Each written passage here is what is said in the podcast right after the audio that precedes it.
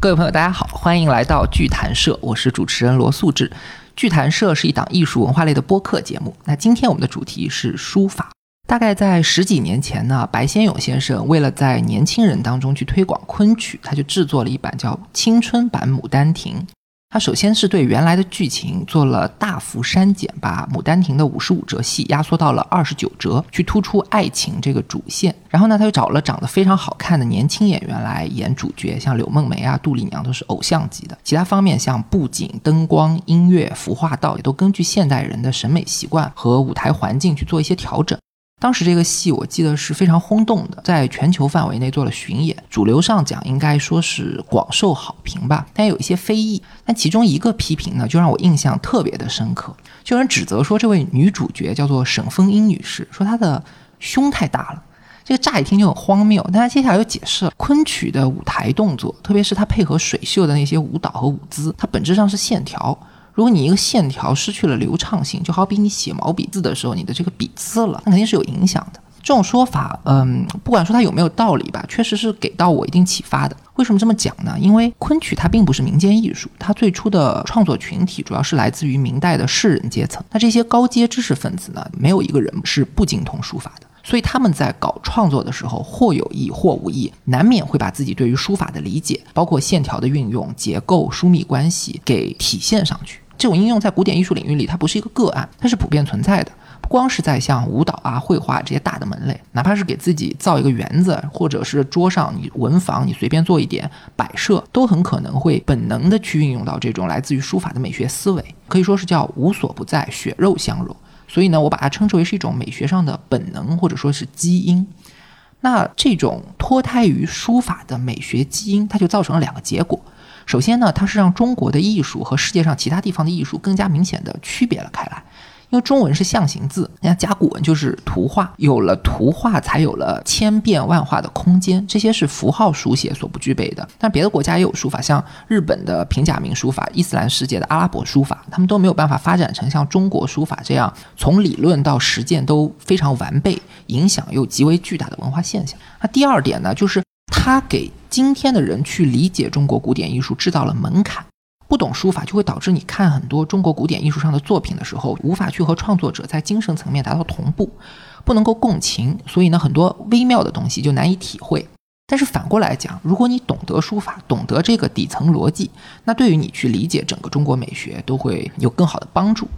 所以呢，我们今天就邀请到两位嘉宾。首先是书画家林夕老师，他同时也是艺术教育机构宣统教室的创办人。大家好，我是林夕。啊，还有呢，就是我们的老朋友匡石拍卖古代书画部的总经理燕旭。大家好，我燕旭。啊，燕老师好啊。两位呢，将给大家解读书法在不同历史时期的视觉特征和精神内涵，帮助大家去了解书法这个在整个中国艺术和美学体系里面非常非常重要的文化基因。那接下来我们就把话筒主要交给林老师吧。啊，很高兴啊！其实我在很多场合聊过书法，对于每一个中国人来说，对书法的理解其实是叫什么？有多少个人就有多少个哈姆雷特一样。其实每个人心中的书法是不太一样的。比如说，对于一个小朋友来说，书法是他的课上老师要求他写的横平竖直啊，这可能恰恰是中国古代书家觉得说不好的一种状如算子的这个写法。也有可能对一个书法爱好者来讲，他觉得是他要写出的精深笔法和他心目中。能够模仿某些非常高段位的书家的技巧。那对于一个外国人来讲，他可能看到一个人在写毛笔字，他就直观的就想到了“中国”两个字，它是一种文化符号一样的存在。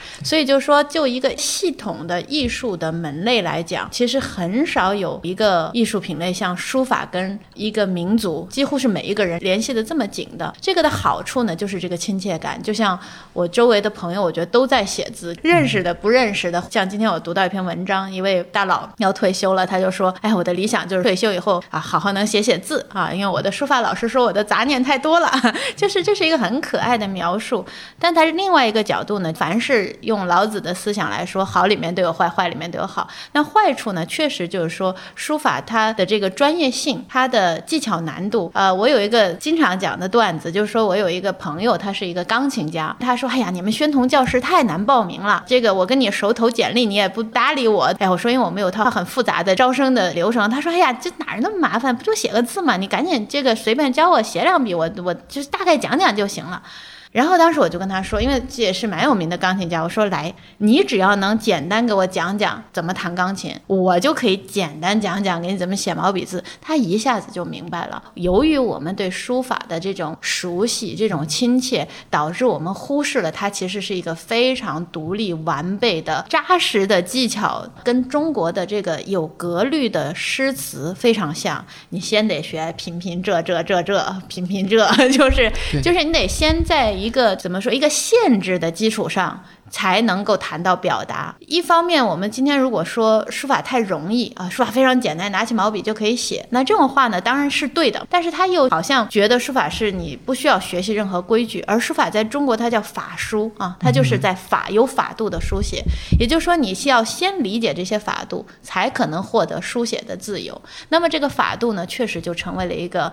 高的门槛。那么过去很多书法家其实也尝试着去突破这个书法的格律带给这个视觉艺术的限制，也做了很多尝试，让书法脱离这个文字性啊，就是不用阅读，我这东西就是一纯视觉，这样它就跟西方的抽象化啊，或者说我们看到就像井上有一，大家看日本的书家他写那种很单个的大字，最近在清华大学美术馆也有展览，就很多人问，因为我也很喜欢井上有一啊，就问我说，那井上有一是书法吗？我说这样说，其实就像音。音乐，我们在。谈音乐的时候，大家很自然的说：“哦，你喜欢古典，我喜欢爵士，他喜欢流行，这个喜欢乡村。”大家不会拿一个爵士音乐的标准去要求古典音乐，也不会要求一个流行乐手啊唱出这个美声唱法的这个难度来。井上有一，虽然他从传统来，但是他其实在中国的这个书法传统之外，他个人长出了一个一个对，长出了一种当代性，所以他也更早的被西方人认识和认可。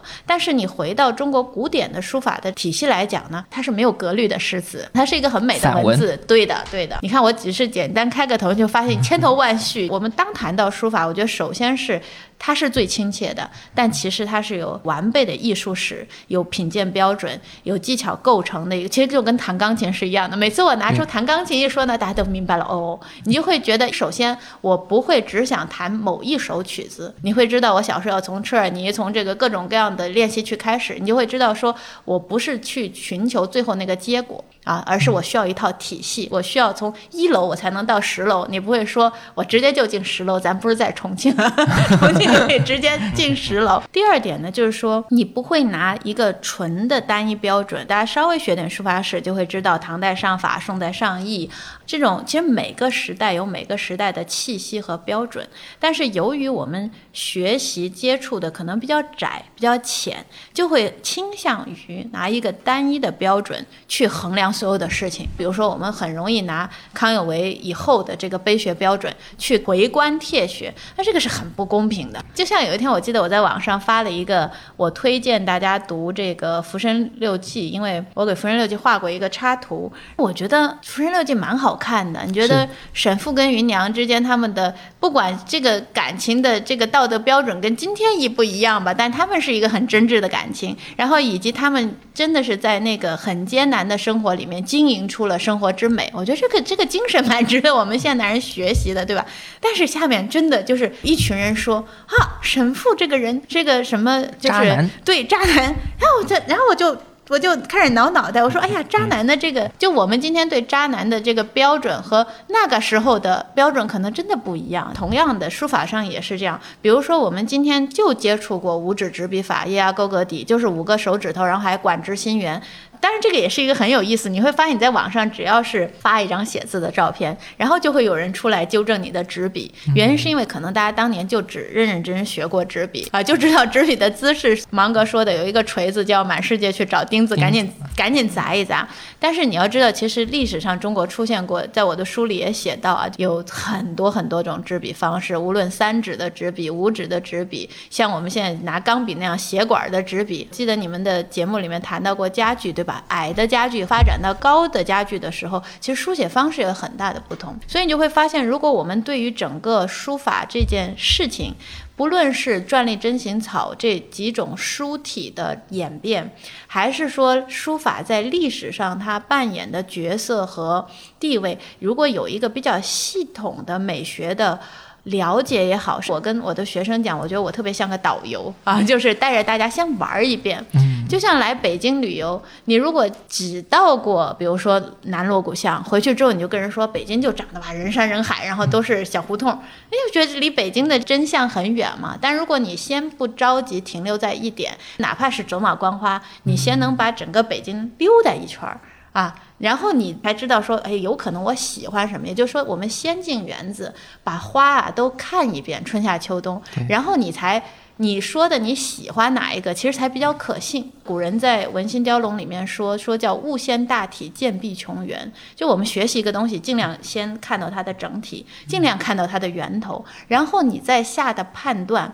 以及你依据自己性情而做的喜好选择，我觉得才是比较可靠的。嗯，好。那今天的节目呢，林老师就会带我们粗略的把北京逛上一遍。那林老师，你觉得对于完全外行的人来讲，在了解书法之前，最需要了解的是哪些事情呢？一谈到书法，会有几个误区啊。第一个就是说，其实中国古代真的是没有书法家这个职业的。比如说画家就有，叶老师不是？就是画家，我们就有一个院体的系统，画院就给皇帝专门画画的，其实是一个匠人的体系。而书法唯一有的匠人体系，应该就是经生了，是吧？经生在印刷术还没有普及之前，就是大家要职业抄写员。对，唐摹唐摹本的那个勾摹是职业的书手。对，就是去复印。然后还有就是说民间可能。有像账房先生啊，或者就读过书的人啊，他们会去，比如说写一些牌匾啊，代书书信，对吧？对吧？代书书信这个，但当然你你听完了，你会发现就是地位是不是都不是不是想象中的书法家？对，不是我们今天讲的这个艺术家这么高的地位。那么书法作为文人的这个。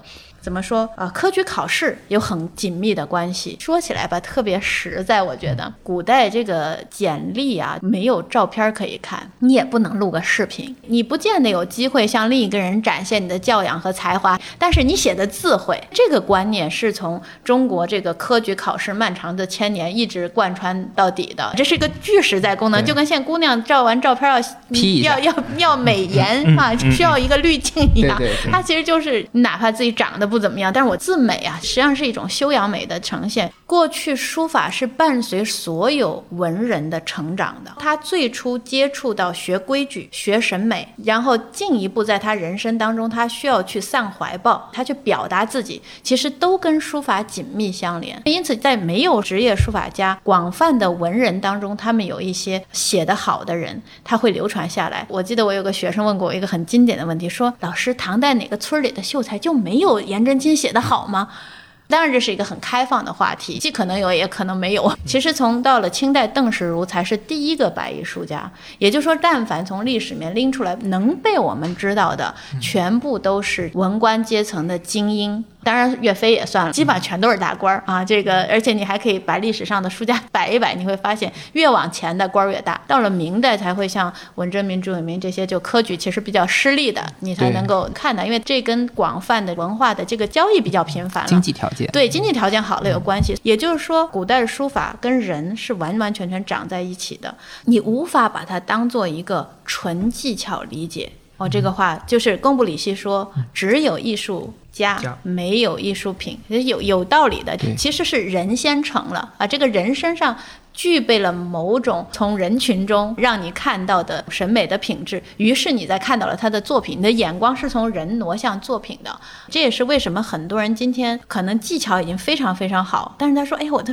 字儿为什么卖不上价钱呢？对吧？”就心中很不平。但这其实就是书法的这个先人后作品的一个传统，这是一点。这个能帮我们解决很多问题。你也能理解为什么很多官员的这个随便写个字写的很难看，但是也卖的很贵的原因。就我上来就谈钱，这不太合适啊。但是我发现这个很能帮助大家理解这个原理。对，理解这个原理，这一点是理解了，心里就会坦然很多很多。然后第二点呢，每个时代的审美啊，老子说“反者道之动”，书法审美其实跟我们喜欢的这个时装的潮流的审美其实类似。今年有没有发现九十年代初很流行那种方头鞋啊，还有大喇叭裤，什么都回来了。大家说这不是我小时候看的东西吗？所有的审美流行也都有这个特质。我大概在十年前，我就跟我一个做画廊的朋友说，我说接下来大家都会流行写精美的东西了。他说为什么呢？我说你不觉得这个残破风和这个这种已经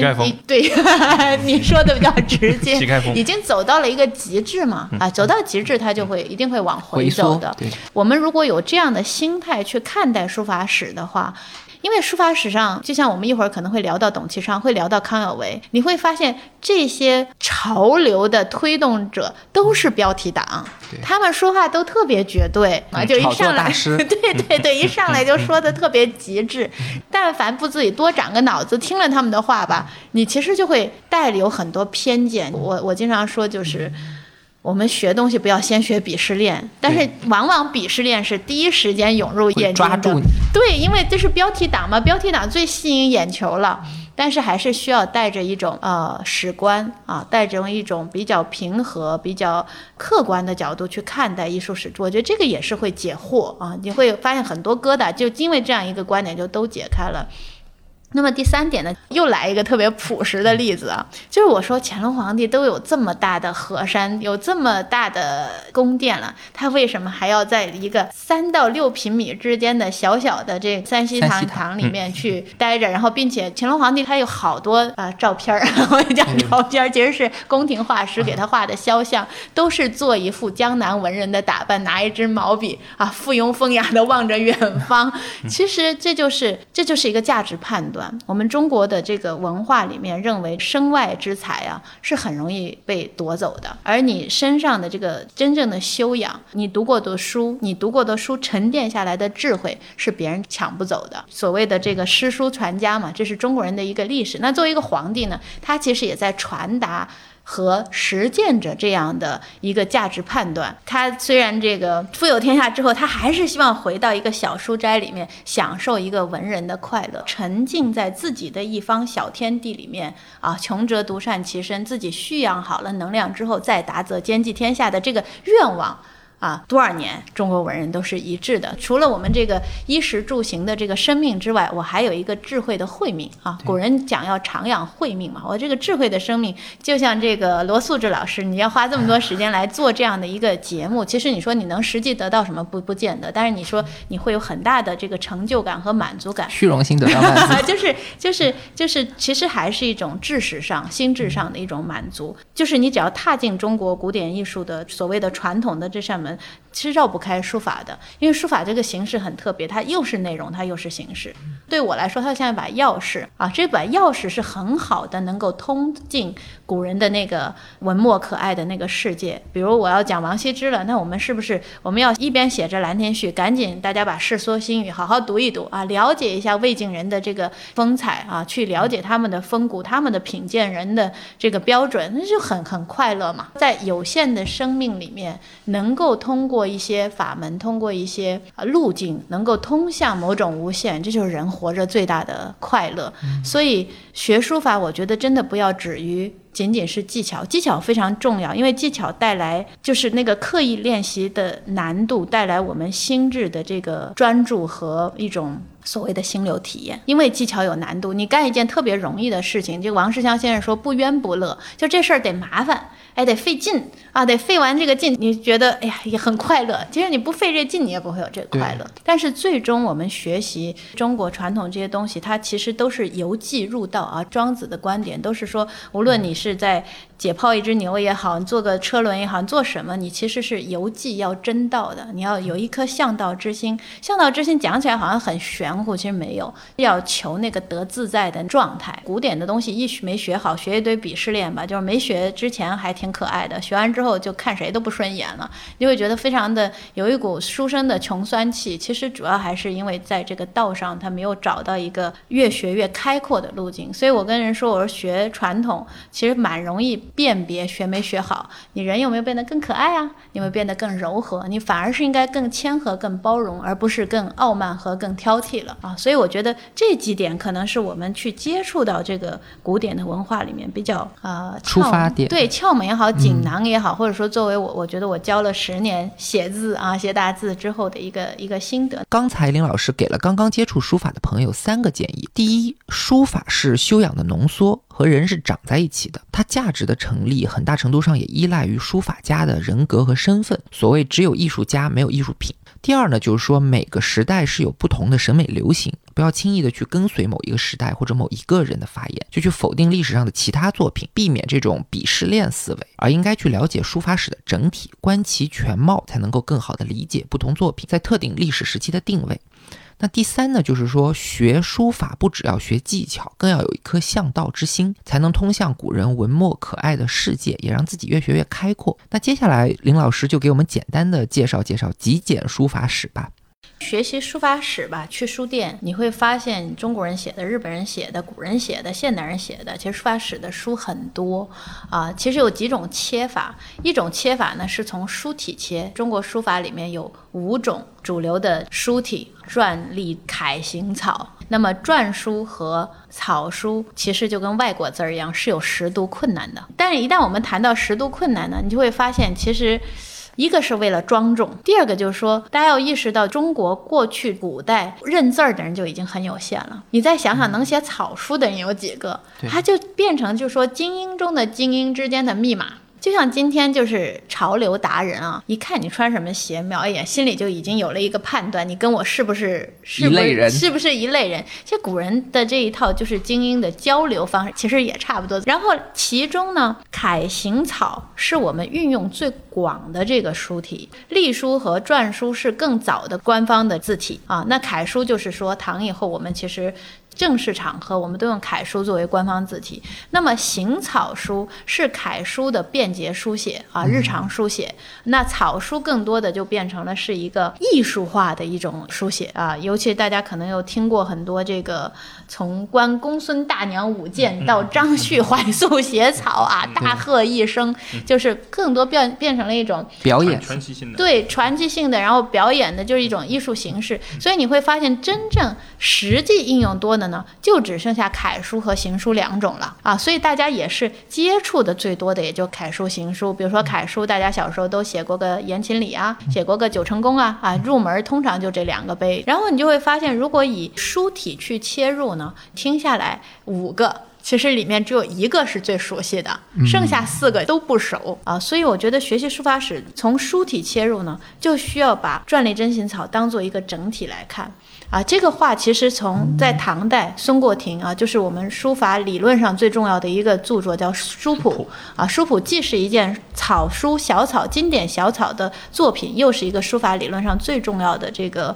呃，作品。今天我们讨论的所有热点，孙过庭都想到了，他都讨论过了。从字体看，书法可以分篆、隶、楷、行、草。那接下来我们可以聊一聊这些字体和书写的艺术，在历史上是怎样的形成、发展，直至于完备的？是不是可以说，嗯，简单的划分几个阶段呢？我们整个书法史呢，其实可以分作三个阶段。第一个阶段就是说书法的这个形成。也就是说，书体的形成时期，秦始皇没有统一中国之前，你会发现字体简直是千奇百怪啊！尤其是这个六国文字时期，还有一些什么我们现在挖出来什么蒙书啊什么的，真的特别可爱。蒙书不是长得很萌的那个书，是这个大家互相谋约谋约的这个书，但是真的就是很萌。我一般都确实就是很萌，特别萌，特别可爱。这就是一个各种样貌。可能我们看的比较多，就小篆啊，就是所谓的移山刻石，李斯写的这个移山刻石，我们看。到现在的是宋代的本子，因为那块石头被毁了。那我们可能看的是很规整的小篆，但是其实那规整的小篆之前有各种各样的这个秦系文字、楚系文字啊。那个楚系文字简直是太可爱了，我们其实可以在图注里面找一些，就是各种装饰啊。就是楚国这个地方就很有意思，就是他们就一直都是走这个浪漫神秘，就跟屈原的这个诗歌一样，浪漫神秘装饰风啊，就是不论从文字到视觉艺术都长一样。所以在这之前，其实就是一个大家可能对文字的形成，它有很强的这个图画性。所以古人把这个篆字呢叫篆引啊，引就是引发的这个引，引发的这个引字什么意思呢？就是条条，它其实没有形成笔画这个概念，其实没有形成一个具体的。像我们一谈到楷书，其实就要说它的点画定型了啊，它它就是有横竖撇捺个所谓的永字八法，但那之前都是道道。啊，都是直线，都是各种各样的直线和曲线。你要学书法，其实我就很建议大家从这个篆字作为一个启蒙开始。为什么？因为它难度相对低，它就是中锋用笔，在这个不同的材料，而且谈到书写材料呢，大家也会说啊，中国就是在宣纸上写字，这也是一个巨大的误区。我们现在看到那种水一下去就晕开那个宣纸，那真的很晚很晚了。在这之前，我们祖先其实在你能想到的材料上，其实都试过啊，在石头上、金属上。然后竹片上、木头上。啊，什么上面他们都写过啊。有一种说这个书法在妈妈肚子里，在母体里面孕育可能性的阶段，那真是什么可能性都有。所以，我们刚才说的书法史的第一阶段，从殷商到三国，就是在母体里孕育各种可能性的阶段。从书写的工具、材质、字体，古人都进行了大量的尝试和探索。那就包括最早在龟甲上写的甲骨文，再到在青铜器上写的金文，刻在石头上的石鼓文，这个属于大篆。然后到战国时期呢，各国都有截然不同的书。体是一个百花齐放的时代。到秦朝统一以后呢，又推行书同文，规定小篆作为官方的统一文字。那说到这里，我还有个问题，就是我们说汉字是方块字，从甲骨文开始，它其实变来变去，一会儿变扁，一会儿变长，那为什么始终它都是方块呢？这件事情这个特别有意思，其实很简单，巫师就是要。占卜啊，向天起卦，烧这个乌龟壳，烧完了之后，有那时候看挖出来这么多，我觉得那时候是满地都是乌龟嘛，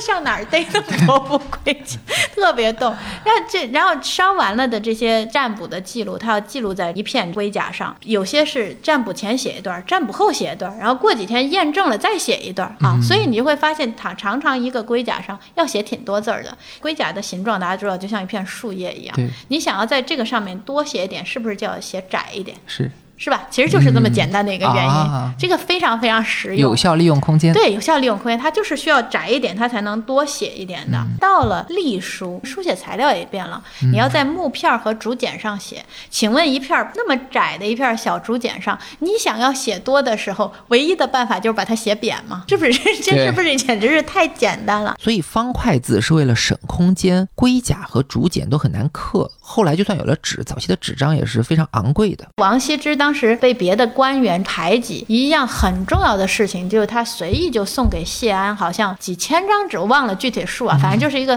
大手笔。对，是大手笔，就是被当做一个污点摆出来的事情。汉字从象形到变成抽象的方块的这个文字，就经历了将近上千年的时间。文字的演进是一个很复杂的系统，民间把一个文字搞成熟了，大家都广泛应用了，然后官官方就会开始进行一定的梳理和总结，然后变。成一个官方文字，官方文字在颁布的时候，它是滞后的，民间又会因为便捷又产生了新的写法了。对。其实隶书跟篆书的关系就一直就是这样。我问过很多人都说啊，秦代的官方文字就是小篆嘛？但是发现哎，秦代的这个日常书写都不写小篆呀。我说你试试写小篆，你要能拿那个记个记个谈话什么的，你得累死，因为那个是一个很费劲的书写。但民间其实都是在用秦代的隶书写字了，所以始终定型的文字的样式的普及的时候，其实是下一个书体形式的孕育，其实就是这么一个更替。其实。艺术上所有的事情都有这样的经验，就像齐白石，我们今天觉得啊，齐白石当然是很高明啊，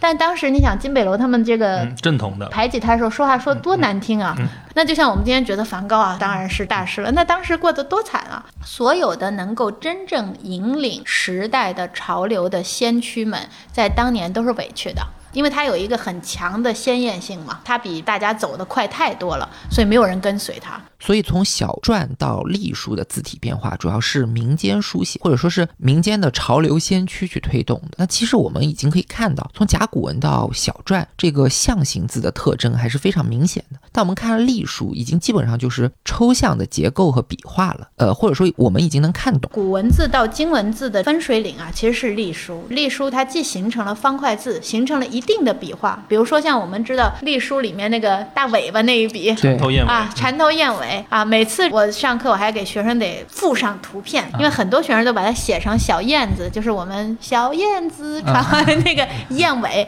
我然后我就会说，来，你看看燕子尾巴跟它长得像吗？然后再放一只大鸭子，那个那个大雁的那个那个尾巴看，哎，果然古人好形象，真的是后面尖尖往上扬，上面是背骨，下面是屁屁股和肚子骨都鼓的这么一个燕尾。就传统的这个波折啊，这一笔的学名叫波折。波折这一笔呢，其实就是在汉简上这种一个小竖条的书写里面横向运动的时候，你比较快速形成的一个自然的笔画的波动。那么这一笔呢，其实就形成了后面的捺呀、竖弯钩啊，其实都是由这一笔，也就是说它形成了比较早期的笔画的概念，它又变成抽象的方块了。嗯啊，但是真正楷书要定型，就要到我们的后一个阶段，从魏晋到唐这一段时间，这就是书体定型的阶段。那很多人说，书体定型了之后，为什么没有再产生新的书体呢？这是一个我觉得是一个蛮好的问题，因为它已经真的满足需要了嘛。所以我们今天在谈书法的时候，更多的都是关心的它的艺术的功能，但实际上当时更重要的都是实际书写的功能。我们所看到所有精妙的笔法，都是为了书写更便捷。我经常说，我们现在你无论打字也好，你发微信的字也好，你所有用键盘敲出来的字，当年都需要用手写的呀，对吧？效效率的问题。对你就是一个很实际的效率问题。很多人把笔法说的无尽玄妙啊，这个当然也有很多故事的推波助澜，但是其实不就是我们现在看到我们的毛笔是一个锥形的笔锋，你压下去它就打开，你提起来它就收起。如果你每写一笔都需要去调锋，都需要去在墨池里面把这个恢复到锥形的形状的话，那这个书写是没有效率的。对所以每一笔我们讲兼入兼出，在不断提案之间，一行我蘸一笔墨，我能写至少写一行到两行字啊。其实这就是笔法的内在的这个这个原因原因啊。我觉得我都是朴实范儿的 但是这真的就是大实话。就学这种传统也好，艺术也好，就特别容易神话，特别容易无限的神话上去。因为无限神话上去，就是很多东西就不是太具有操作性和可信了。嗯，那么讲到这里呢，从商到三国的第一阶段，也就是文字的初步发展的历史阶段就讲完了。这一千多年的时间里呢，人们在不断的探索书写的材质，文字也在各个地区生长发展，又在秦朝合并成了统一的官方字，就是小篆。那接着呢，秦汉人对小篆进行抽象和简化，形成了隶书，这就标志着古文字时代的结束，今文字时代的开始。有了稳定的字体、书写工具和材质，接下来呢，人们才能对书写这件事情进行艺术上的探索。所以就到了我们的第二阶段，从三国到唐，也就是书法的形成和完备的时代。三国到唐这段时间，首先是出现了书法家，比如说就出现了钟繇，包括这个王羲之对王羲之，王羲之是真正第一个大流量的明星。那在这之前，其实已经大家对书法的自觉，写个字啊，我不光是为了要实用功能以我我还要表达自我，它其实就是把书法跟人彻底联系起来了，嗯就变成这个人的表现。啊，其实也就是在这段时间。那么这里面其实就会谈到，就是说王羲之为什么会取得这样的地位？因为大家现在一谈就是王羲之嘛。但我发现这就是个迷思，就大家都知道王羲之，都知道兰亭序，但是王羲之到底干了什么呢？其实也不太谁也没见过。对，不太清楚。而且跟那个时候的人的这种品评啊，当时人才的选拔制度也是通过品评，这种大 IP 或者大明星的形成跟这个也是有关系的，甚至把书法加入到他的这种人物的品评中间去，可能也是一个重要的因素。首先，王羲之他是生在一个最大的书法世家里面、啊，就像他的伯父在这个进士南渡的时候，什么东西都不拿了，就拿了一个这个中游的宣示表啊，说我们现在看到的这个宣誓表，所谓的楷书之主啊，是吧？就是楷书的这个老祖宗，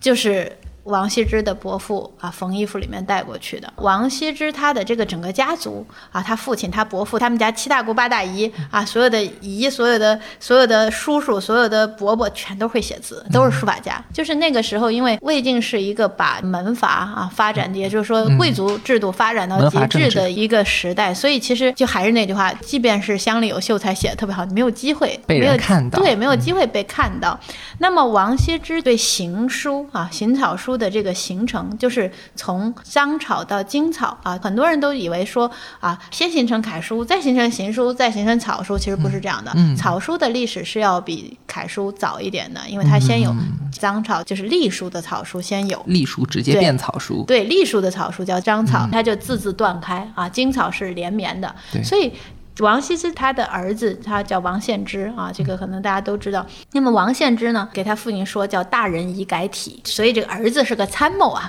对吧？我们现在看到，比如说王羲之早年的什么《姨母帖》啊，什么还是很平、很有隶书、隶书的味道的，和他后期我们看到的这种完全向右扬起来的这个左倾的斜视的这样的字，其实所谓的经体是长得不一样的。所以王羲之之所以能成为书圣的第一个原因是他对于字体变革的。推动从西汉开始，人们就对隶书进行连笔的简写，形成了早期的草书，叫做章草，文章的章。章草呢还是字字断开的，在章草的基础上呢，人们又进一步的去简化，书写更快捷，字与字之间也连绵，这种字体就叫做经草。今天的经，经草这个字体的成熟，就是以王羲之的草书成熟为标志的。当然，在这个过程中呢，他儿子王献之也起到了重要的作用，他给父亲献策说，古代的章草是有局限的，你要去突破变革，只有刚才说的大人已改体的故事。从大人已改体这个故事里面，我们其实就能了解到一件事情，就是说这个时候王羲之对字的审美，他是有非常主动的一个意识的。对我怎么能够引领书法的潮流啊？我怎么能够跟大家写的不一样？呃，我们现在看王羲之留下来的，像这个《淳化阁帖》里面他所有的这个信札，你就会发现。其实全都是我们今天跟家里跟老公老婆互相发的微信内容啊，我晚点回来吃饭啊，就是就全都是家长里对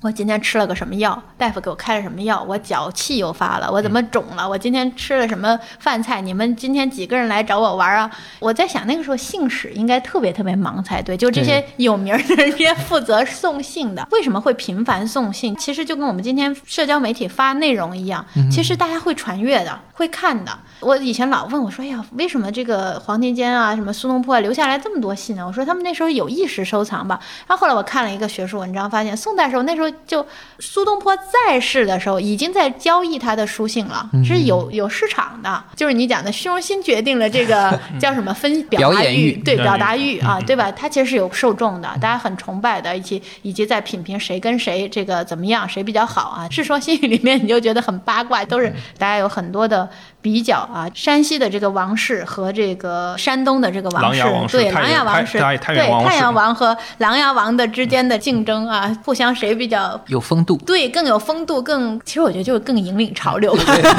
对，甚至他也自己知道自己的东西是要传世的。嗯嗯啊，对，他是有这样的意识。对我，我觉得就是说，真正成熟的艺术家都是站在美术史的角度来观看自己的。嗯啊，所以他不是那么随意。我们今天可能对艺术这件事情最大的。误读就是因为有太多这种一拍脑袋的灵感故事了，觉得都是从天上砸下来的一个点子啊，或者说偶发的一个灵感，其实真的没有，他们真的是经过深思熟虑的。那么第二点呢，就是说王羲之确实他是一个不太一样的人，他一定真的是有风度上、个人上是有真的过人之处的。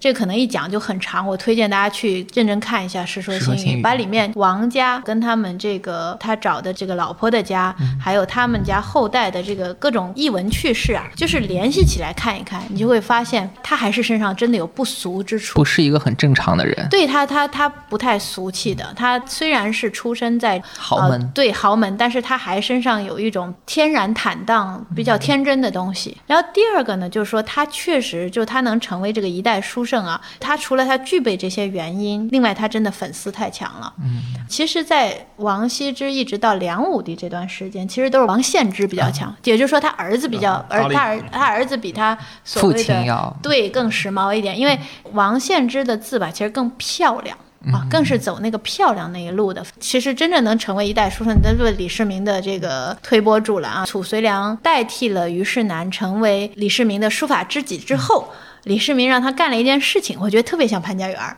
就是 在皇宫外啊支了一个摊儿，向天下征集所有王羲之的真迹。你你要想有这么一粉丝，就是说你只要出他作品，我全收。你说这个吧对市场的影响 有多对？这个对市场、对风气的影响太大了。皇帝粉丝，对，而且就是这种痴迷的粉丝，但是很有意思。你看李世民自己写的那个《温泉铭》，真的是取法王献之的。嗯。啊，都是外拓的，都是姊妹和刘畅这一路的，所以我的判断就两个，就是说，因为他们都取法王羲之，王 王献之学王羲之啊，他比较留美，他就写成那样。也就是说，很多其实学王羲之的这个骨头啊，学不像的，其实都学成了王献之啊，其实都往外展了啊，他的那个书法的这个动线是不太一样的。李世民和王羲之的性格差别未免太大了。对对对，我专门做过一个主题，就是关于帝王书法。我给学生看这个《温泉铭》，看《鸡岭颂》，看包括武则天的那个《身陷太子碑》，你会发现当年的这些皇帝粉丝的这个实际书写能力都太强了。嗯啊，虽然我们不能拿他跟一流书家比，但是他们在爱好者里面都太强了。这也是我的一个基本的观点，就是说中国的这个传统要强啊，其实是在于粉丝要强啊。这也是为什么我愿意花十年，甚至未来还有十年，再有十年的时间去做这个零基础的教学的原因，就是因为。艺术家光强真的没有用啊！原因是因为市场和受众对艺术家的反作用力太大了，你不太可能这个孤立的一个人在山峰上。就是修炼啊，你其实都是在跟这个大众、跟这个世界做一种交换和回应。就像我们今天说梅兰芳，为什么说他强？当年梅党是可以，这些社会精英他是可以和梅兰芳一起讨论这个戏、改戏，一起推敲的。那我们今天艺术家周围如果都是一群看不懂的、不懂的人在夸赞的话，那势必会让这个艺术风格也走形的。啊，所以就是说，书法在古代会有这么，尤其在唐代会有这么鼎盛的一个发展。除了当然别的领域在唐代也都是一个集大成的发展，啊，这个跟国力、跟环境、跟国家的开放程度各方面都有关，但是跟皇帝的这个最高端粉丝的心量和才能是有直接关系的。是啊，刚才林老师讲王羲之被称为书圣是有三个重要的原因。第一是他在书法艺术的比较早期的时代就塑造了书体的成型。其实除了刚刚讲到从章草到金草，促成书法由篆书、隶书，呃到楷行草的转化，王羲之也是有历史性的功绩的。第二呢，就是他精湛的技艺和个人的风度有一个完美的映照，赋予了作品很多额外的东西。第三个就是他有像梁武帝啊、唐太宗啊等等的一众皇帝粉丝去帮他摇旗呐喊。其实这些条件都是后人不再具备、无法复制，因此在书法史上呢，王羲之的地位也就很难被动摇。一定要说有谁能跟他比肩的话呢，可能就只有颜真卿了。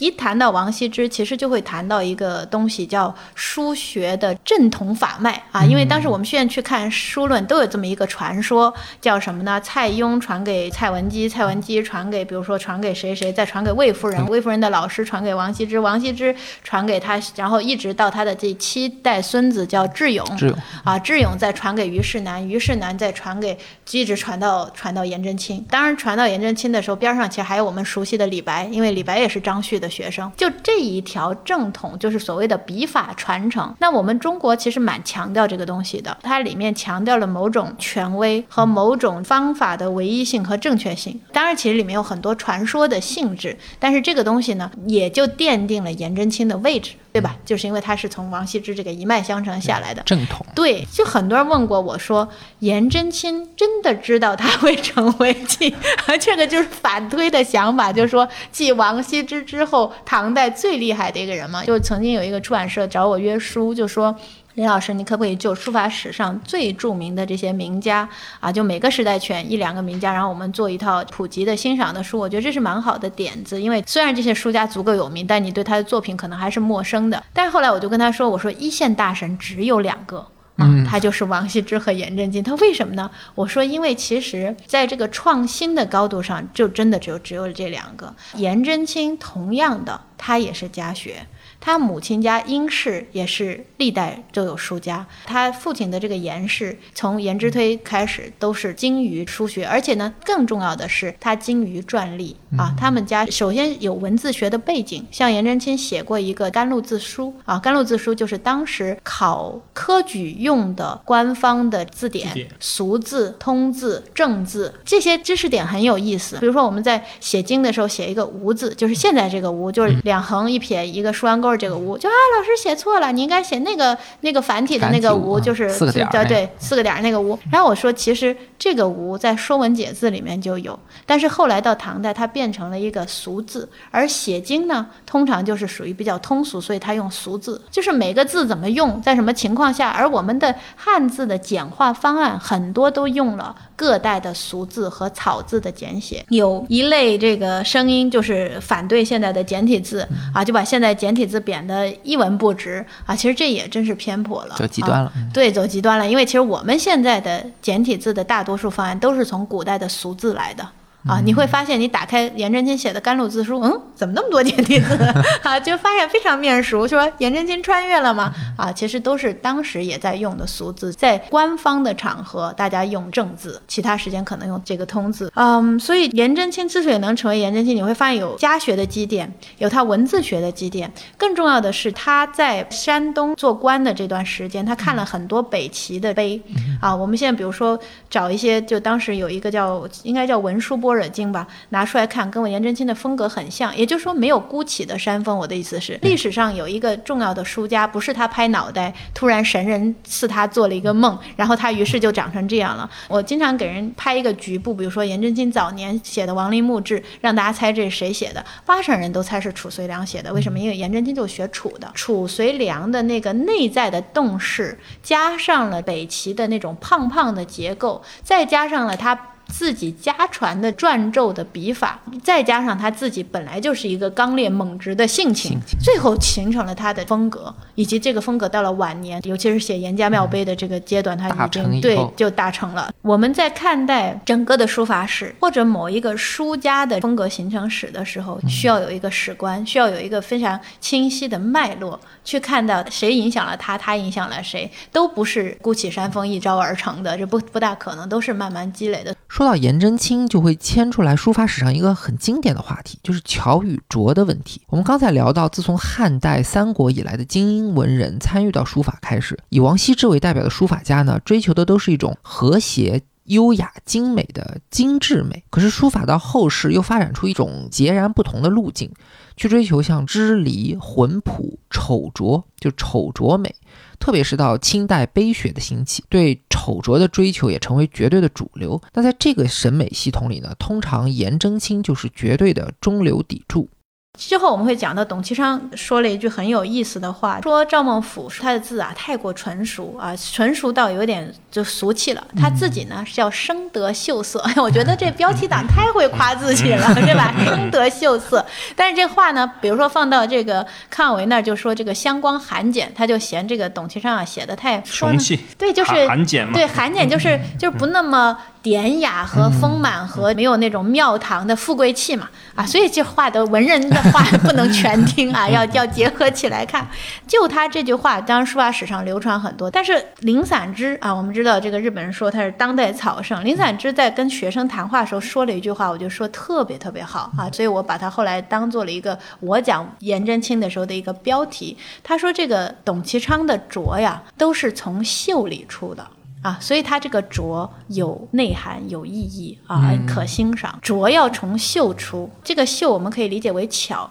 理解为一种。功夫到家之后的一种纯熟，然后我也曾经让做过一个讨论，请学生一起，我说你们觉得董其昌是写得成赵孟俯那样呢，还是写不成赵孟俯那样？大家最后都重重疑点，然后我就找了一个董其昌特别年轻的时候写的字给大家看，然后跟赵孟俯的一对比，妈呀，特别像。因为董其昌在向元变那儿，他能看到向元变就是特别重要的收藏家，做收藏大家都知道，向元变那儿看到太多赵孟俯的真迹了，所以他完全。全有条件、能力极尽全力的去模仿赵孟頫，哎，他也有这个能力，但是他只是从那儿出来，他又变了一路，符合他性情的一路。其他人可能就被骗了，就觉得说，哎，董其昌是极度反对精巧一路的啊，但其实他是会了之后咱嫌弃了。就为什么还是回到说不能学鄙视链，咱咱得先有这个本事才能学那鄙视链，但现在往往是本事没有学到，先来了鄙视链。颜真卿的拙其实也是他早年从王陵墓就是学楚的那个秀里来的。拙要从绣出。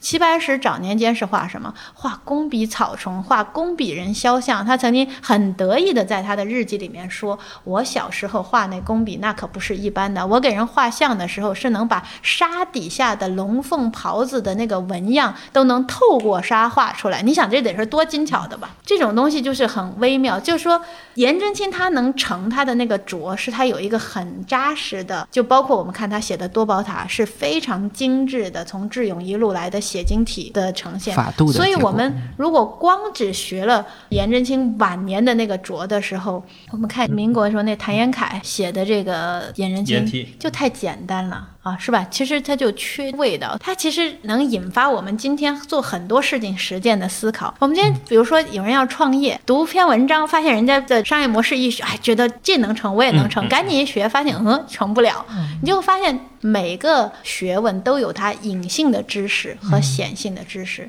大多数时候我们只能看到显性的，而显性的其实是都不是最关键的。可能我们看不见的那一层，才是构成这件事情能成功的主要的因素。对，其实我就建议所有的人，不论学颜真卿、学齐白石、学这种拙一类的路子，在年轻的时候都要巧的啊，要秀的，达到他们那个水平，嗯再去再去拙。孙过庭讲的这个学书要先求平正，勿追显绝，最后要富贵平正。所以人书俱老这件事情，可能真的是需要。漫长的一段时间，所有艺术风格的成熟，哈，所有人格的建立，所有个人的风格的完成，可能都需要一个相当长的时间的积累。书法这件事情要速成好难。对我们回到这个话题，唐代是一个书体真正成熟。从唐早期的我们知道的所谓四大家啊，里面我们可能都比较熟悉的，像虞世南的《孔子庙堂碑》啊，欧阳询，然后还有褚遂良，然后到最后颜真卿，到晚期还有柳公权了。这时候就让法度就官方字体已经成熟到一个极限了。嗯，而且在“碑”的这个字上的号型也变大了，就变大号，就所谓的大楷。当然，唐代也写隶书，从书体这个角度，但唐代隶书就比较模式化，没有什么特别有高度的。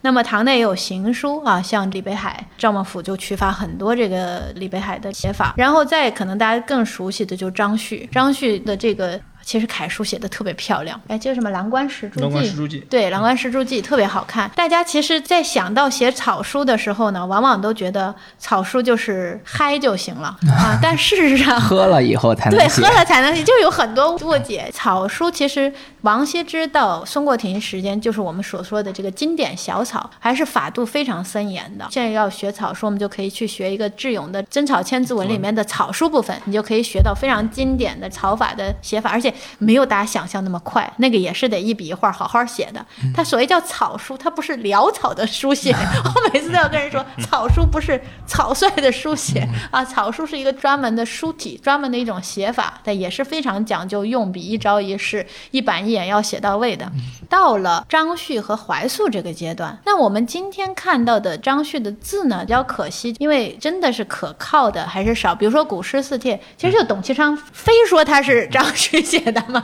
就是董其昌也是一个很神的人物，就是因为他参与了太多的鉴定和交易，他的很多话呢也是我觉得要存点疑点的，因为还是有很多证据说也可能不是啊，但是起码我们能感受出来，或者说从所谓张旭传颜真卿的笔法的文章里面看到，他其实还是对书法的中锋用笔的法度啊，他是非常在意的。虽然他狂放啊，他依然是合法度的，包括呃怀素写的字啊，虽然就已经变成一种线条，这很强的绘画性，嗯很强的感情的抒发性啊，但是它依然里面是有法度的。所以唐代无论怎么样，他没有跳开，其实就跟唐诗，你觉得李白已经写的非常的恣意，非常的自如了，哎，都在法度里面啊，这就是他难的地方嘛，也就是他高的地方。那么到这里，我们把书法的第二阶段，也就是书体成型完备的阶段也讲完了。从晋代一直到唐的这个时间段里，篆、隶、楷、行、草这五种，不管是书体还是书写的技巧，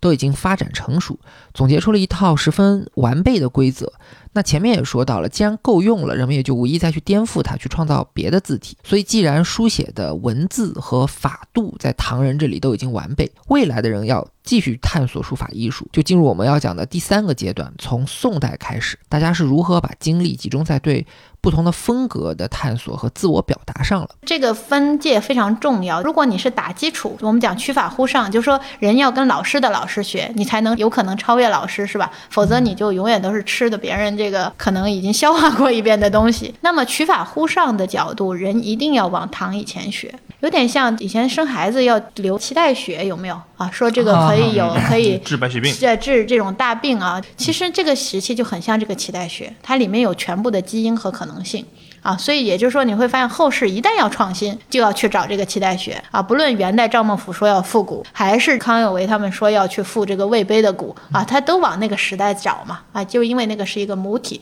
它母体的原因就是因为它不完全成熟啊。唐代就太过成熟了，不够完全成熟的时候，它里面包含了更多的可能性。那比如说，为什么我不推荐上来学书法就学，比如说柳字啊，学柳公权，因为它就是一个唐晚期已经成熟到极致的东西，你画不出来自己恨不得你的每一个动作的方向都给你规定死，你好难的，好难有个性啊。所以往前学呢，它没有那么森严的时候，你还有很多机会放进去个性的。所以从宋一直到现在的所有书家，当然经典的还是宋元明啊，经典书家还是非常多啊。宋四家我们都。知道的这个米芾、黄庭坚、苏东坡、苏东坡，还对，还有蔡襄啊。虽然也有蔡京这种说法，但蔡襄真的也是写得好的。是。宋代的这些书家，其实你都看得到颜真卿的影子。那这个其实就会谈到下一个话题。我们从宋代来反看颜真卿。美国有一个学者忘了叫什么名字，他写过专门一本书，就讲说颜真卿在世的时候，他的书名是不如写《朱去川告生帖》的那个徐浩大的，他其实没有那么有名。但是到了宋代之后，他就变成了一个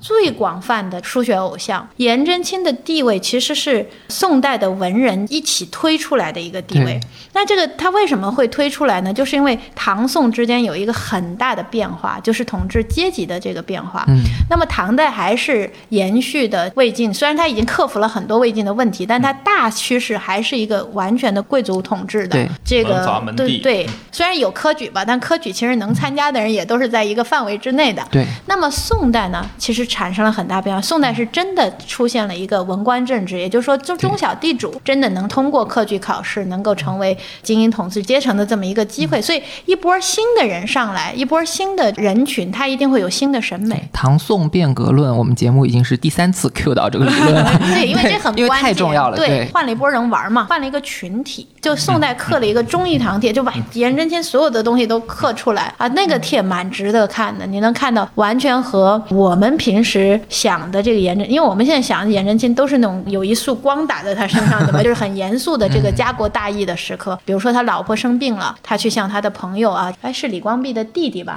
去去讨一点鹿肉干给他老婆治病。然后他家里面好几个月没有米没有粮了，他说他自己着于生事啊。我记得我每次跟学生看这个时候都哭鼻子。就是一个一个特别能够为国家出生入死的人，但他为因为他自己觉得他自己不善这个理财、应酬、理财着于生事啊，就去乞米帖啊，就是去去求点米。就这些，颜真卿能留下，其实都是靠这个忠义堂帖。也就是说，它首先有素材了，大家其实才能在这个基础上传播和发扬。在宋四符合主流价值观。对，就是他因为极尽人臣的这个忠义的这个品质嘛，啊。这样就导致，其实你会看到宋四家里面都有颜真卿的影子。虽然说这个苏东坡学二王啊，但是你其实还是颜字的这个营养看得到更多啊。因为也不能孤立开看，因为大家都会在这些素材里面取法，但颜字的比例真的是比较高，特别高。对，所以你会看到苏东坡是一个扁一点的颜真卿，然后这个黄庭坚是一个这大长腿的颜真，对，大大长腿的颜真卿。然后你会看到米芾是一个刷的很快的颜真卿。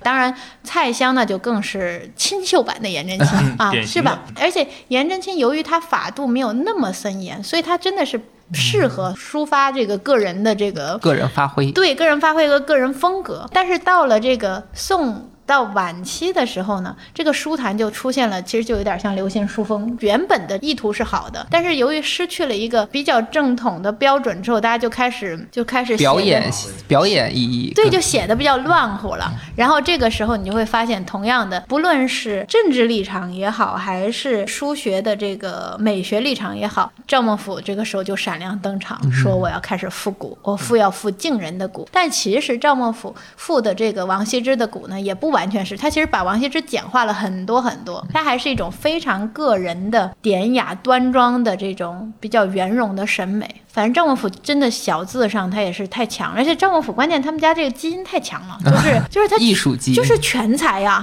写字是这个恨不得这个五体兼善，这也就算了，他唯一弱就是大字，我觉得弱一点。艺术史本身是天才史嘛，对他，然后天才史。然后关键你看他老婆写的画的，他儿子写的画的，然后他孙子写的画的，他外孙子写的画的，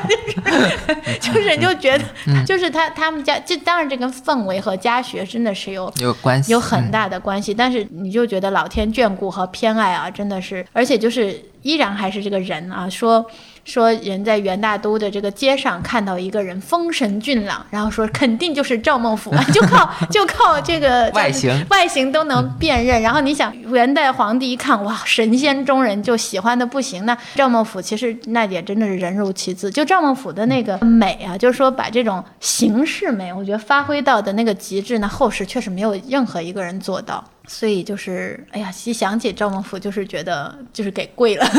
的那种的心情。对，所以后世当然有很多人说什么赵孟俯的字软啊、媚啊，我觉得都是没有见过赵孟俯好的东西。一个是，第二个呢，就太多这种道德角度的一种先入为主的道德评判的这个角度。赵孟俯的字呢，我觉得是特别适合策略阶段学。也就是说，什么时候可以开始学宋四家、学赵字、学明代这几个重要的书家？其实就是说，你需要形成个人风。风格了，因为古代那些帖，比如说你写个兰亭，你很难成家嘛，就是因为那个视觉经验太熟悉了，人人都知道你从哪里来。但是你的基础得在那儿，因为我们后世宋以后的基础都在那儿啊，你得站在这个跟古人相似的高度和起跑，所谓不能输在起跑线上，对对对，对不对？但是。我们学后世的，就从宋四家一直到现代，哪怕是书家，我们其实都更多的学的是策略。我们共同的老师就是王羲之、这个颜真卿啊，或者是褚遂良、虞世南，他们其实都是选取了啊古人的某一个特征，然后放大啊，然后简化其他特征。所以赵字的这个把王字做减法的这个思路，其实还是蛮有意思的。嗯，我自己。呃，宋四家我其实除了米芾我没有那么爱之外，其他三家我都特别爱啊，我特别喜欢苏东坡。呃，苏东坡没有人不爱吧？对，对吧？苏东坡尤其是你写他的字，读他的文章，再想一想他做的菜，然后他这个人生的就是特别可爱，他特别四川人，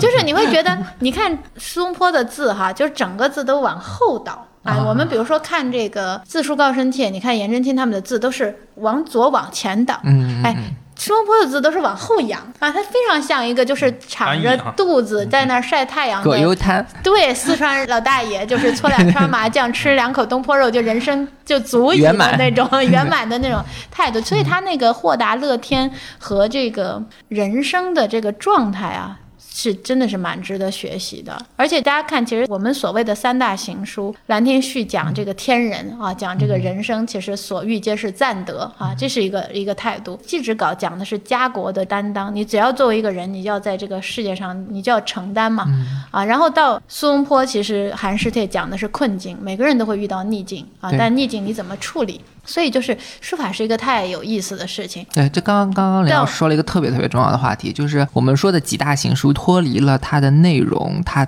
几大就不成立了。对的，因为文墨是一体，并不是说我们找出来历史上写的最漂亮的几个图像合在一起。对，因为现在经常有问我说：“哎，老师，我觉得那个，比如说黄庭坚写的不好看啊，就那么长胳膊长腿儿，哪儿好看啊？” 我说：“它不是个好看的问题，好吗？对吧？因为美丑啊，美丑是一个非常相对的东西。所以我们现在谈论单纯的好看的时候，或者说崇尚一种最简单辨识的好看的时候，带来的后果的后。后果其实就是艺术的枯竭，可能性上的枯竭。因为你看现在大家一写字就是整齐最好看，然后写的越像印刷的越好看，那这这不是这很抓狂吗？没有意义了，对吧？但是这个你也不能怪大家的品味不够高什么之类的，因为没有他没有渠道知道啊，因为他对书法的认知太实用了。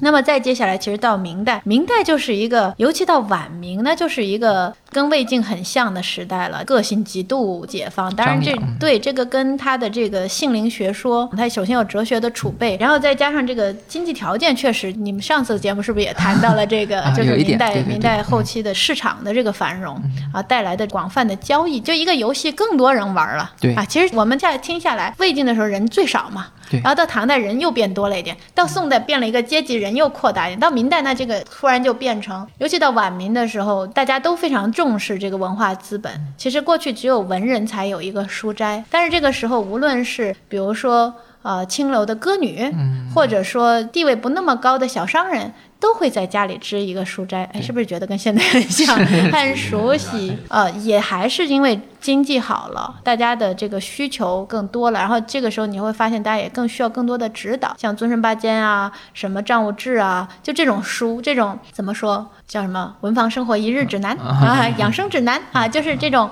比较普及类的引导书啊，也变得特别，就是因为出版业也发达了，所以它是一种思潮，一种审美潮流，它是要很多。很多东西，这这个具备的什么事情，我觉得都是需要一个广泛的一个社会的物质的，然后各方面的基础。嗯啊，所以到明代晚期的时候，你会发现又复了一波古啊。我们现在去看，比如说王宠的字，去看祝永明的字啊，尤其是他们的小楷啊什么，对吴门这一代，因为这是经济最发达的地方嘛，最有钱。对。然后到清代，你看扬州就特别强了，对吧？其实都是跟这个经济中心有关系的。我在东京看过一个作品是。祝永明写的前后出师表那件呢？因为我小时候临过，所以我很亲切。但是当我看到本尊的时候，我就一身冷汗。原因是因为我临的时候临的是一个放大的版本，那个字呢大概是我的大拇指甲盖儿这么大的一个。其实小楷这也不算很大。对。但是我看到本尊的时候，我就发现啊，原来祝永明写的是只有五毫米见不到五毫米见方的小字，也就是一个出师表就在 A 四纸大一点点的范围内，他写完了。然后关键每一。一个动作啊，你会看到很多。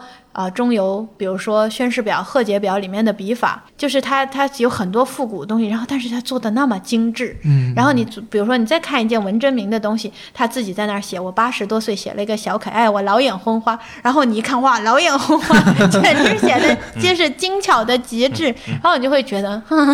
这个所谓的张大千要血战古人也太难了吧，对吧？就古人真的，他们又不看手机，他们又没有微信，他们又没有那么多要干别的。的事情，他真的是在一件事情上极尽专精，所以明代就更是一个风格史了。啊，就是有各种各样的风格，比如说文征明他取法赵孟頫，他可能性格更洁癖，对，更极致啊，他就把赵孟頫的就比钢笔字儿写的还细。然后你看这个王宠和祝永明他们是朋友，交道特别厚，然后也他们有共同的老师，于是他们就取法都是走这个中游这个复古一路的。我有一个同学说特别好，他说他临了王宠的字之后，他发现这样一路学过来，然后他写完之后，他突然一下懂得，他操作完了，他才懂得它的美。他过去觉得这都什么呀？支离破碎的，就跟断胳膊断腿似的，不好看，对吧？其实就刚你说的，就单纯好看的视觉，其实是有很多很多的坏处的。会让人停在非常非常肤浅的、非常表面的这个层次上，因为这里我们就要引出说，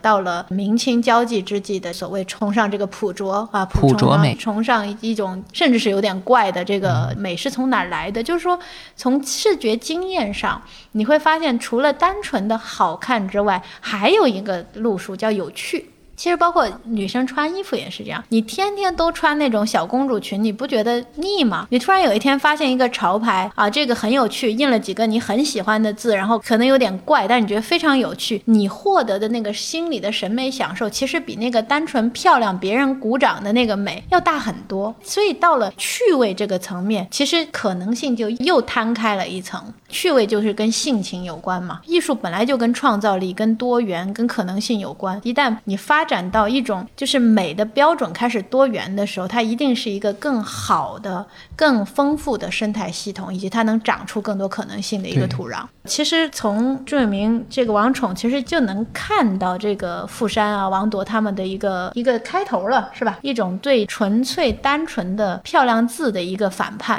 啊，就是我要写出一些更深刻、更有趣味、可能更更难的东西。所谓更难的东西呢，其实这里面有两个啊。白先生老师的那个《傅山的世界》那本书里面，其实对这个做了很多的，就是经史学的基础啊，然后人对写异体字的癖好啊，比如说他们就爱写一些大家都不认识的字儿啊，对吧？其实这个的背景其实就是参与的人多了啊，其实就玩的人多了之后，我如何区隔呢？对吧？就像我刚刚说，草书就像两个人之间的密码一样，就很多人说，哎，草书是不是写潦草？我说不是的，我说古人写信的时候说叫匆匆不及草，就我今天没有时间给你写草书了，对吧？那就证明这是一个需要好好经营、好好琢磨的事情嘛。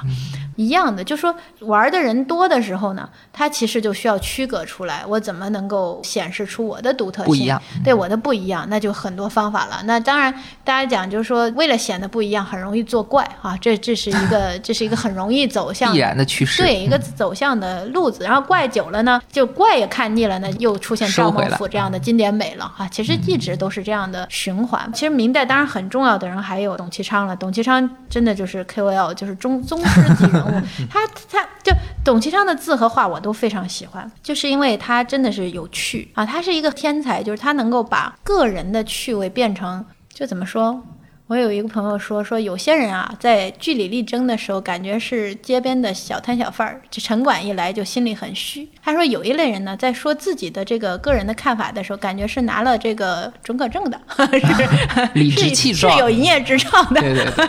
这个董其昌就是一个典型的有营业执照的，除了他官儿当的大，但是他他的官儿其实还是一个偏虚职的这个呃荣誉型。哎，对，荣誉型的这么一个一个官职，他其实大部分。时间他在船上待的时间很长，他们家这个家里出了事儿逃难的时候，其实一直住在船上，在江南跟各地跟各种文人相会。哎，忘了是李日华还是谁，在专门写了好长好长一段关于他们在船上的这些社交生活，对社交生活，做收藏啊，做交易啊，什么各各种各样。所以董其昌，哎，怎么说呢？其实他就是制造了这个鄙视链。然后自己又站在了鄙视链的 顶端，顶端去啊！包括书画分南北中啊，就是把这个匠人啊，就是贬到很低，把文人的位置提到很高啊，还用了这个禅中，就慧能跟这个南北中的这个这么一个概念。哎，我觉得就是很高明，对对 对，就是很厉害。他设计了一套价值评判体系，其目的是为了把自己的作品放在这个体系的巅峰，对，以及自己的观念。把自己的审美观念放在这个巅峰，所以但是对它的巧妙之处是在于，它这个体系其实并没有颠覆咱们刚才说到的宋思家对于书法的理解，就是它是一脉相承，它这个体系在最大程度上去贴合了传统。对，而且就是说他做了很多定义嗯，所以董其昌，我觉得我们在。啊，首先我觉得这个人一定是一个很有趣、很有脑子，而且非常，我特别佩服那些对自己的看法坚定的人。尤其在我们今天，你在网上发一个什么东西，你就发现会有杠的，会有这个支持的，多么奇怪的想法都有啊，对吧？你就会发现，其实你很容易迷失在一个很多种观点和想法的大海当中，自己捞不出来。但董其昌就是那种天才，就是说他很清晰知道自己要什么，以及坚定不移的跟自己站在一起，我就是对的。然后熬一阵儿。之后呢，就是因为潮流会更替嘛，熬一阵儿之后就 熬成先知了。对，哎，真的，其实你看，就是包括你知道，就是香港初代网红张小慧啊，有有些人就说，哎，张小慧又红了。我说不是，我张小慧的优点就是她从九十年代中期开始，她就是一直用一个审美，她一直熬到了现在，审美的轮回，对他从来没有变过呀，他一直就是那种英国少女风，就是喜欢繁复装饰性的东西，任你们怎么改，我就坚持我这一套。哎，我觉得这种人熬到最后都是厉害的。哎，看到李敖他在一本书里面，他给这种人起了一个名词，我觉得特别贴合，叫性格巨星。对，他说像董其昌啊，像金圣叹啊，他说他是性格上的巨星。就我觉得这个词起的特别好。对他不会轻易的站到自己的对立面去。对对吧？其实我觉得这个蛮值得学习的。我们自己要挺自己，自己要当自己的粉丝，自己要好好支持自己。对对但是我们往往就是会自己拆自己台嘛。我还看过一个哈佛大学的心理学教授写的一本书，就大家都有一个症状叫冒牌心理综合症，就是总觉得我今天取得的成功，我今天得到的东西，其实只是我幸运而已，我恰恰好，就是嗯就没有那种理直气壮的感觉。就是你说的这样的性格巨星，他们就是有一种坚定不移的跟自己站在一起。比如说乔布斯这样的人，他认为偏执狂才能够成功啊。我觉得无论康有为和董金章 都是这样，你说的性格巨星，就是他不怕说过头的话，嗯，但是反正我就 要我就坚持这件事情到底就对了。所以整个到了这个明清交接的时候，我们肯定会提到王铎和。富山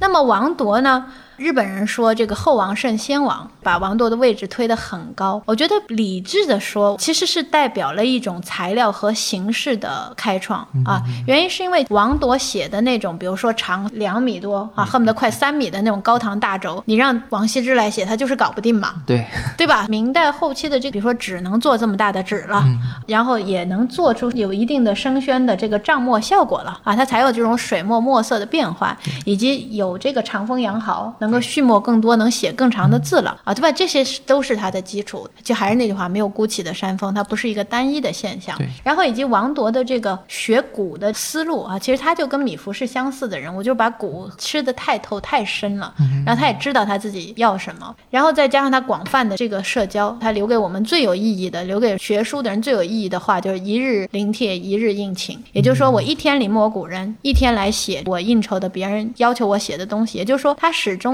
在维护输入和输出的平衡啊，就是说。我们讲厚积薄发，但是今天的人其实都是输出远远大于输入，对不对？我们其实表达过多，说的过多，但其实输入不够。但是他呢，起码在维护一种，就是说我且不说厚积薄发吧，但是我是平衡的。我今天临帖跟古人吸收养分，我明天再抒发点儿，然后后天我再吸收点儿啊，对吧？其实这个我觉得是很有智慧的，以及今天所有的书家在创作的时候，其实也都还在沿着这个王铎的思路啊这个体系。那么富山呢，我觉得更多的就是说啊，首先他是一个非常成功的这个妇科大夫，啊这个 这个和冯唐同学一样，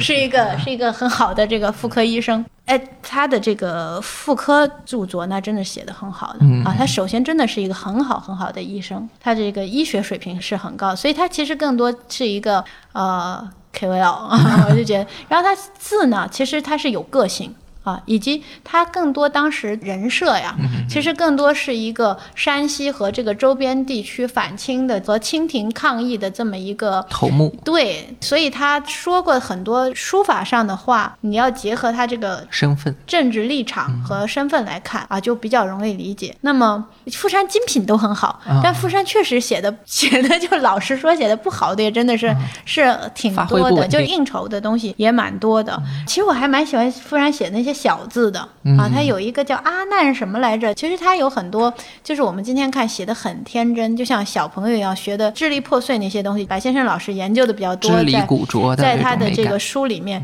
其实那些东西呃，其实是有难度的。很多人都以为说写成那样还不简单，我儿子一天写一百张这样的，说这样的话的，其实都是对艺术不太了解。嗯、我们不论说米罗还是毕加索还是齐白石，他们晚年的那种人书俱老的朴拙呀，那种简单，它是选择的结果，还是我们刚刚说的着重秀出，极尽精巧之后，他有选择了他做到的。而小朋友随意写的那个东西呢，是他不可控的，是他不得不这样。然后他长大一点之后，他的这个心思比较复杂之后，他其实也就出不了那样简单天真的笔画了。其实那是造物在后面的作为。对，刚刚林老师说到一个很重要的点，就是说艺术家的主动性是一个特别特别重要的东西。朴拙和朴拙也是不一样的。当然。你对你同样一种，比如说朴拙，你在颜真卿那里，你可能就是他性格的一个显现，他的那种古拙美；你在董其昌那里，可能他觉得这是一种格调，就是区别于赵孟頫格调；你在富山这里，他可能是在宣示一种政治立场，我要我是明朝的移民，我的态度。对我的态度，我不跟你满清政府合作，我宁拙勿巧，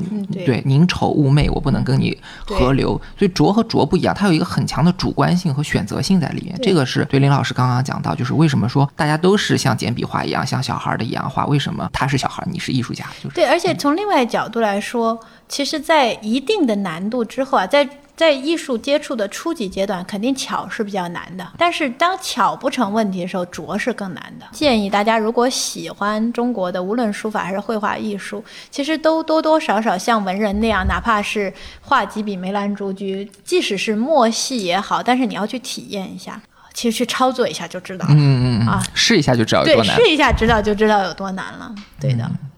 所以其实我们今天简单的讲了一下，从甲骨文、金文，就从大篆一直到明清的思路。其实，其实我们还就还剩下最后一个，就是所谓碑学的兴起没有清的讲嘛。中期、末对，碑学的兴起啊，像我小时候的老师让练字练郑文公，嗯啊，练张猛龙碑啊，练张猛龙碑的特别多。其实这就是碑学的这个体系下的训练嘛，不去练这个成熟楷书，而是练早期的这个楷书。清中期的这个碑学的兴起啊，我觉得背景简单的说一下，其实有好多，当然也有我没有说到，但显然的背景有几个。第一个就是文字狱。文字狱的兴起，其实直接导致了金石学考据这个学问的发展。原因是因为当时的事儿不能说了，那我们就说点过过去去的事情。别的学问都不能研究了，对对对对对，这个这个是不出错的学问嘛，大家就一起去考古。对，大家就一起去考古了，而且确实是当时考古发现也足够多。你看我们现在的很多，当时这个罗振玉还有王国维他们搞的这些东西，就是嗯但是就是一四堂它都是那种一下子出来很多东西的，大家肯定会都集中去研究嘛。其实清中期的时候也是陆续陆续，其实秦岭碑差不多也是处的也特别晚。这个时候你也会看到很多暗河，比如说我们会看到金农写的七书啊，跟后来出土东西竟然很像，你就会发现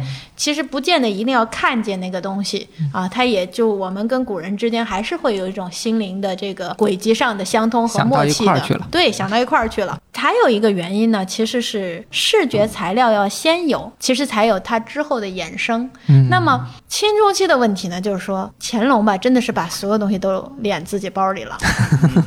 对吧？就是什么墨迹，就民间真的民间没有这个材料啊。本来这些最好的墨迹就是内府的收藏，不要不然就在达官贵人的这个家里啊。当然那时候也有达官贵人哄乾隆的，自己自己这就是很多的双胞胎就是这么出来的嘛。其实相当于做了一份儿给乾隆，自己又留了一份儿。清宫里好多假的，对，就是类似于这种事情。但你起码知道，就是说乾隆皇帝活得长，又那么爱艺术，他真的是把民间的这个最好的视觉材料恨不得全敛干净，所以大家也看不见，所以就金石就变成一个，就是但总得有看的，总得有范本嘛，就变成了一个这里我给大家稍微解释一下，金石学呢，主要是指对甲骨啊、青铜器啊、石鼓、石碑这些物质上的古文字进行研究的一门学问。大家可以理解成是考古学的一种前身。那这类研究呢，当然自古就有，但是到清中期的时候呢，一方面因为文字狱的关系，研究经史方面的学问就很容易被扣帽子，那你就考古就安全很多。另外一方面呢，也因为清代确实是出土了很多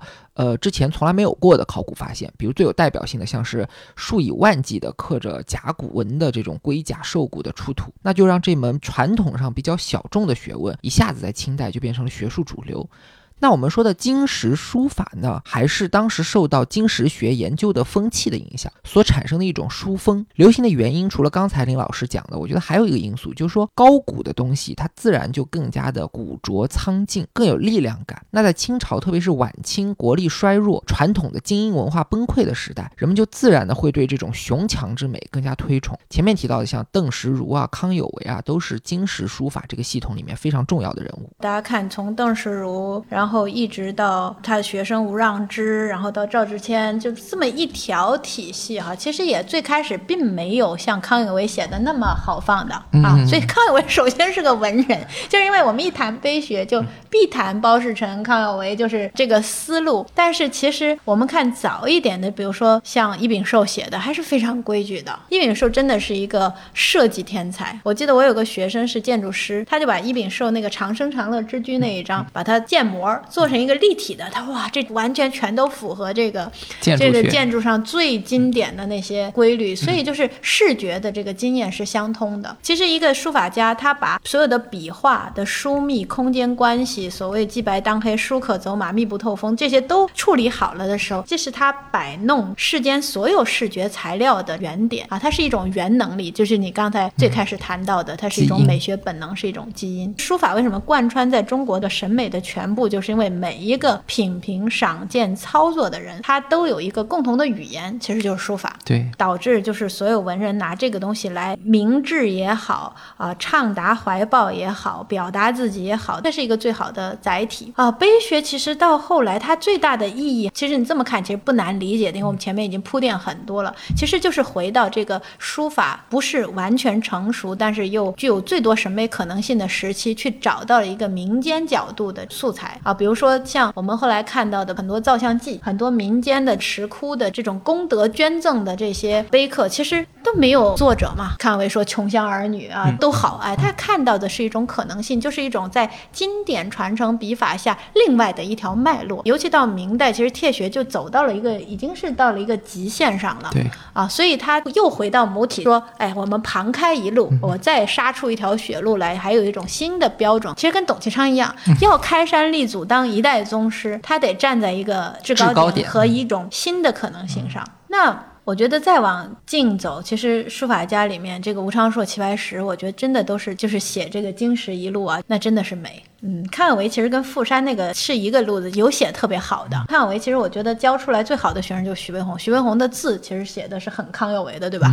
啊，就是就是。啊，其实帖跟碑啊，如果我们从实际操作，我们不讲理论，从实际操作，如果你是一个写字儿的人，碑跟帖一定要结合着写，大字和小字也一定要结合着写，因为它是两种不同的思路，两种不同的能力啊。就大字要取势，要雄强啊，小字要精巧，要求美。你很难说你把小字写好，你就能写大字啊，大字写好了，你就必然能写小字。大字写好了，能把小字写好的可能性概率高一点，但是小字写好能把大字写好的概率要低很多。从练习上来讲呢，我们通常尤其是早期先写碑后写帖，你就想想嘛，书单损减一遍，然后这个课损减一遍，拓损减一遍，然后中间还加上时间的损减，其实就是说它损减出来的就是很多细节。就像我们今天写这个王羲之的《集字圣教序》，为什么在学行书这个帖非常非常重要呢？就是因为它留下来都是王羲之的骨头的部分。就像我给学生会看，你知道我们小时候有一种，你去香山什么会买那个红叶，红叶就是把叶肉都、嗯都都都腐蚀掉了，就剩下叶脉啊。其实碑的作用就像那个叶脉，它整体结构都在，但是它呢，它损失掉了很多细节，所以它降低了很多难度啊，它变得更概括。所以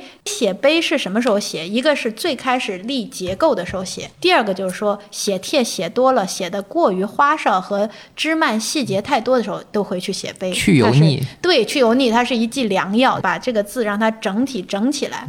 写帖就像说你立了骨架之后，你要长皮肉。就是这个毛笔啊，它软啊，它有很多精巧的这个用笔的细细节。尤其我们看明代就弱一点了哈，尤其宋词家，他们真的是把这个用笔的，就是这个笔锋压下去提起来的这个极尽技巧之能事，他能学到很多东西。所以过分的一碑扬帖，过分的一帖扬碑，我觉得都是鄙视链。就像我们现在吃饭要营养均衡一样，我们读书写字、选帖、取法都需要营养均衡。所以这基本上就是一个。我们非常完整，从殷商时期一直到清末到民国的，从字体，然后书写的材质、书写的风格，然后的这种严格吧，咱们今天都讲完了。其实我觉得每一个点，我们今天讲到的，可能每一个角落都是可以延展开很大很大的一个每一个每一个风潮下面，其实都有好多有这个引领者，有追随者，然后有广泛的再去这个怎么兼收并蓄的这些。咱们这期节目就是为。为碑，对对对对，我们这期节目就是一个这是一个脉络。我觉得现代人我们去学书法呀。没有什么实际意义，对因为我在写书法课那本书的时候，在这之前我做了一个功课，把民国以来我找了一百二十多本讲的这个书法普及书看了一遍，我得到了一个结论，就是说什么呢？就是因为我们现在也经常引用启功的先生的话、白蕉先生的话、沈一模先生的话啊，其实单独拎出来看都没有问题。你会发现他们那一代人在普及书法的时候，他面对的语境环境跟我们是完全不一样的。嗯我们今天的问题是，书法已经完全我们可以抛开实用性了，因为我们不仅不写毛笔字了，我们连字都不写了。对，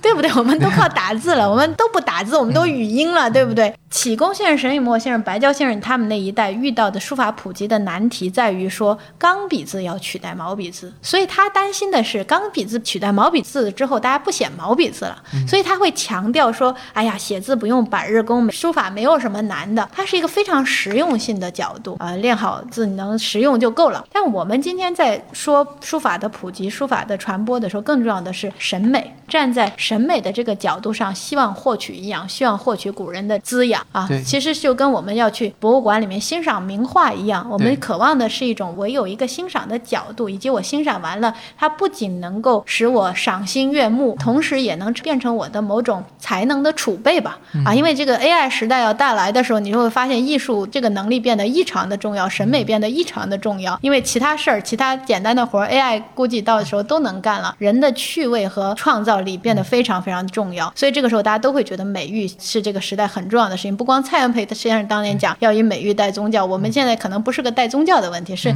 你美育能解决人心的很多的焦虑、浮躁和今天的所有的难题啊，它真的是一剂良药。欧阳询说。善书者不择笔啊，这个是很多这个不爱花钱买文房的人都要 都要引用的话，就说会写字儿的人都不挑笔。但是他儿子欧阳通，所谓的大小欧，他儿子欧阳通写字的时候不仅择笔，连笔杆儿都择，他要什么各种水晶笔杆、象牙笔管，这个毛儿那个毛儿。然后古人在下面评了一句说啊，盖自重矣。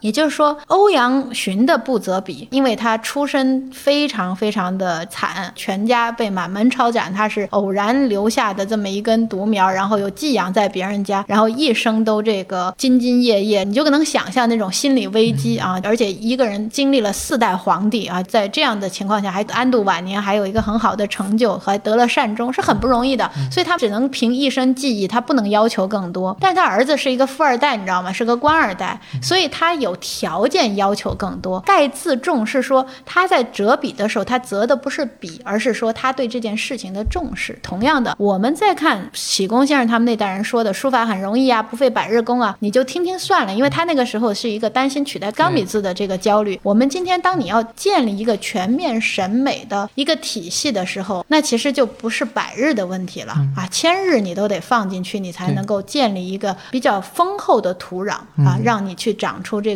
审美提升、审美提升进一步到生活、你的人生品质提升的这个种子。那好，非常非常感谢林老师，非常非常感谢燕老师。今天觉得时间节目时间差过得嗖嗖的快。最后呢，我要强势的给林老师的新书打一下广告，名字叫做《书法课》。在这本书里呢，林老师除了更加详细的讲解了书法相关的理论和他的理解，包括为什么要学书法，怎么样去欣赏书法，更是非常细致的从操作的层面去给希望上手学习书法的同学提供了从执笔的方法、笔墨纸砚的选择、心态和情绪的建立，到笔法的讲解、学习的路径、书帖临习的具体建议等等等等。非常值得对书法有兴趣的朋友们一看。那欢迎大家去了解一下。好的，那我们节目到这里就真的结束了，非常非常感谢大家的收听，大家下次再见。